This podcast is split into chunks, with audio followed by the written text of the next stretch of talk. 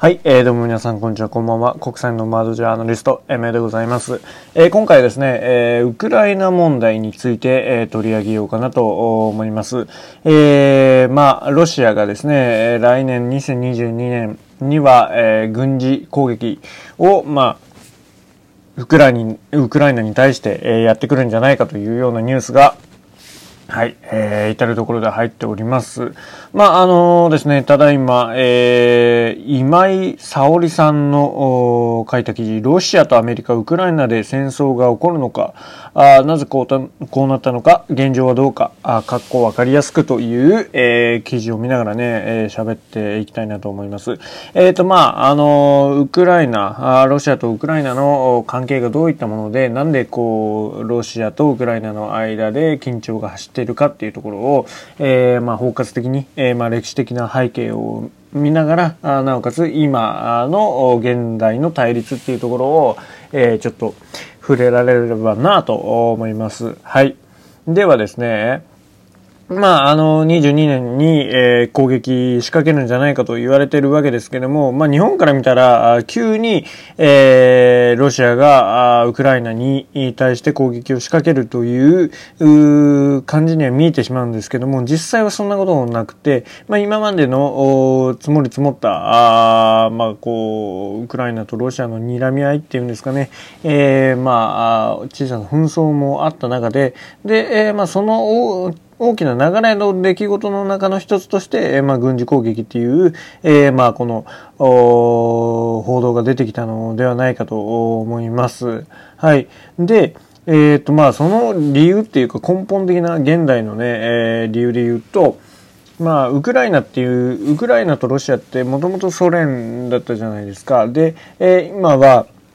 その、まあ、向いてる方向が違うわけですよね。まあ、ロシアはロシア。でも、まあ、ウクライナっていうのはどちらかというと欧米系の、えー、方向を向いているわけで、で、その背景には NATO に入りたいという、えー、まあ、願望があるわけですよね、ウクライナ。で、え、まあ、ロシアから見ると、そのウクライナが、あかつて自分と同じ領土だったウクライナが、えー、NATO に入るっていうことは、あのまあ、国家の存命に関わる安全保障上の脅威になるので、まあ、あ阻止したいということで、対立につながってくるという感じなんです。はい。で、えー、まあ、その前にね、えー、クリミアで、えー、まあ、クリミア併合なんか起きましたけども、あの、ロシアとウクライナっていうのは、まあまあ、えー、緊張状態が続いてる感じなんですよ。はい。で、えっ、ー、と、まあそうですね、最初にウクライナと、まあ、ロシアの関係について、えー、簡単におさらいしておくと、まずそのロシアとクリミアっていうのは、えー、長い歴史があるんですよね。えー、まあ、1783年に、当時のロシア帝国、エカチェリーナ2世のロシア帝国は、えー、当時クリミアを支配していたのはオスマン帝国だったわけですけども、えー、そこから破って、え、クリミアのロシアの一部にしたということがありました。で、えー、まあ細かいことを言うとその時のクリミアに暮らす人々がイスラム教徒だったとかそういうことがあるんですけども、まあその辺は置いといてですね、えー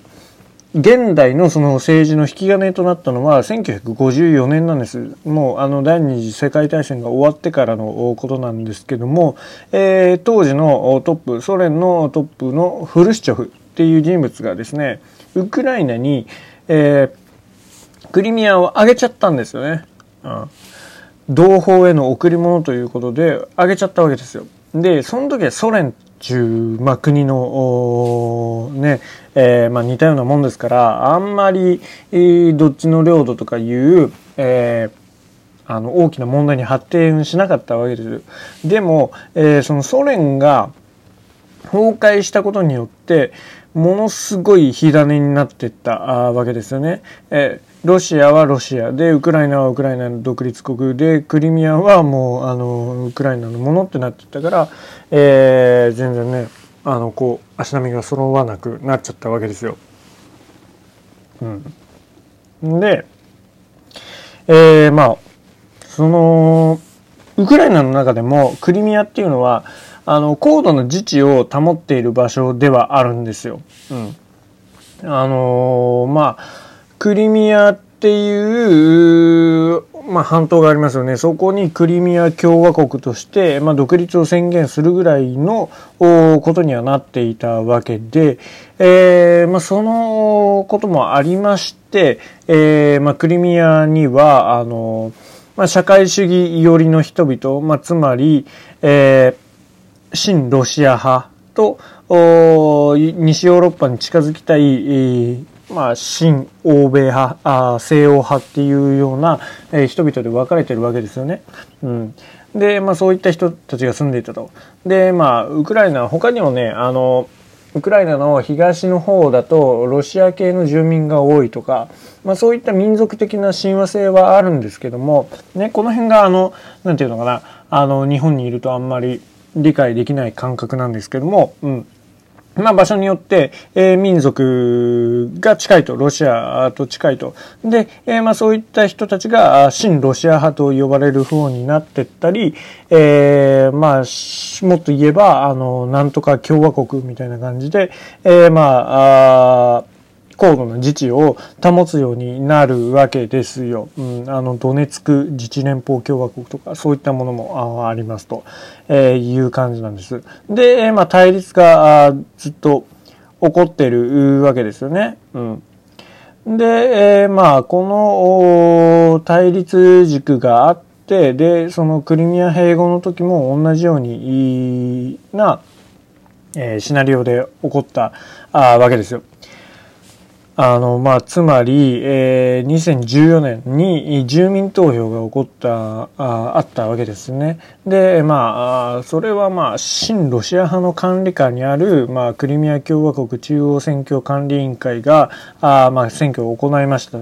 と、えー、住民投票を行いましたと。で、投票率は83%あったと。で、えー、96%の人があロシアに編入することに賛同したと。えー、まあ、賛成したということで、まあ、この、えー、選挙結果を受けて、まあ、ロシアは、あの、まあ、既成事実というか、えー、住民の意思だということで、えー、まあ、併合、併合しちゃったっていう感じなわけですよね。うん。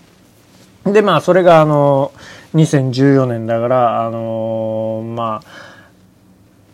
少し前、2010年代に起こった出来事です。で、まあ、なぜそこまでして、えー、ロシアがクリミアにこだわったのかという話にはなるんですけども、えー、まあ、あの、1850年代に、あの、有名なクリミア戦争っていうのがありましたね。世界史に出てくる。それ、すっごい大規模な戦争の舞台だったわけですけども、ね、えー、まあ、この戦争で、まあ、ロシア負けちゃったわけですけども、この時のロシア軍の強さっていうのは、まあ、ロシア人の誇りになっていると。で、アイデンティティの源になっていると。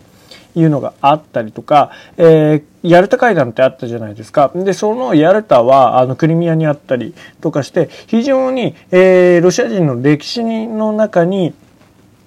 大きな位置を占める場所がこのクリミアでもあると言われているわけです。おいで、えー、もう一つ、こっちの方が重要かもしれないんですけども、クリミアっていうのは、あのー、ですね、えー、ロシアが、あまあ、国会、国会、えー、地中海ですね。地中海を通って軍事力を拡大できる、えー、まあ、最重要拠点になるわけですよ。あの、クリミアってこう、半島だから、あドンと出てますよね。で、えー、その南西部、クリミア半島南西部にあるセバストポリっていうところが、ロシア唯一の不登校なんですよ。不登校だからね。うん。あの、ロシアよく不登校を探してとかいう、えー、世界史出てきますけども、まあ、その、あの不登校でありますので、そのセバストリ、セバストポリがあれば、あの、ロシアがえ軍事的なプレゼンスを拡大できる場所でもあるんですよ。で、え実際にはそのシリア内戦の時にアサダ政権にえ武器を、え渡したと、供給したと言われてるんですけども、それに、えセバストポリを使ったと、経由したと言われてるわけですよね。うん、で、重要なロシアにとって、え軍事拠点になるというわけです。で、えー、その、クリミア半島の海軍基地がなければ今のようなそのロシアの強さっていうのがあ不透明になるし、えー、なおかつそのジョージアっていうのはあの黒海の、まあ、右側、ロシアの下あ、トルコの横、えー、東側あたりにありますけども、まあ、今、NATO の加盟を積極的に求めているわけで、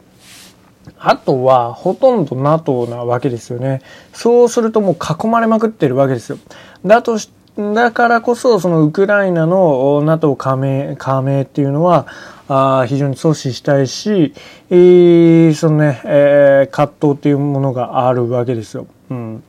まあ、そこがね、クリミアの点が1点で、で、えー、この、まあ、民族的に近いということから、えー、まあ、その大統領の選挙もありますけども、たまにあの、親ロシア派が勝ったりとか、あまあ、欧米寄りが勝ったりするわけですけども、まあ、そういったところからね、えー、圧力っていうのかな、小さな小競り合いがあずっと続いてたわけですよ。ここがもう、あの、本当に重要なところで、まあ、ドンパス内戦とか、えー、そういったことを言うんですけども、あの、ウクライナを、まあ、一部地域をめぐって不安定化が続いているわけですよね。うん。で、えー、まあ、ウクライナにしてみれば、その自国の安全保障、それから、えー、まあ、平和を求めるために、NATO に、えー、入りたいと思っているわけです。が、しかし、その NATO に入れば、えー、ロシアが激怒するっていうところが、この、なんていうか、問題の本質なところにありまして、なんでね、その NATO 加盟と、まあ、親ロシア派、えー、反、反ロシア派みたいなところで、えー、こう政治的な駆け引きがあったりとか、まあ、民族問題で揺れてるっていうところなんですよ。そこをついて、えー、ロシアが、アードのクリミアに、えー、入り込んでくるといったところなんですよ。うんまあ、そういった革新的利益のぶつかり合いっていうのがあこの一件に現れているという感じです。はい、えー、今回はね、えー、そんなところで、えー、ちょっとコンパクトにまとまらなかったね。結構あのダラダラ喋ってしまいましたけども、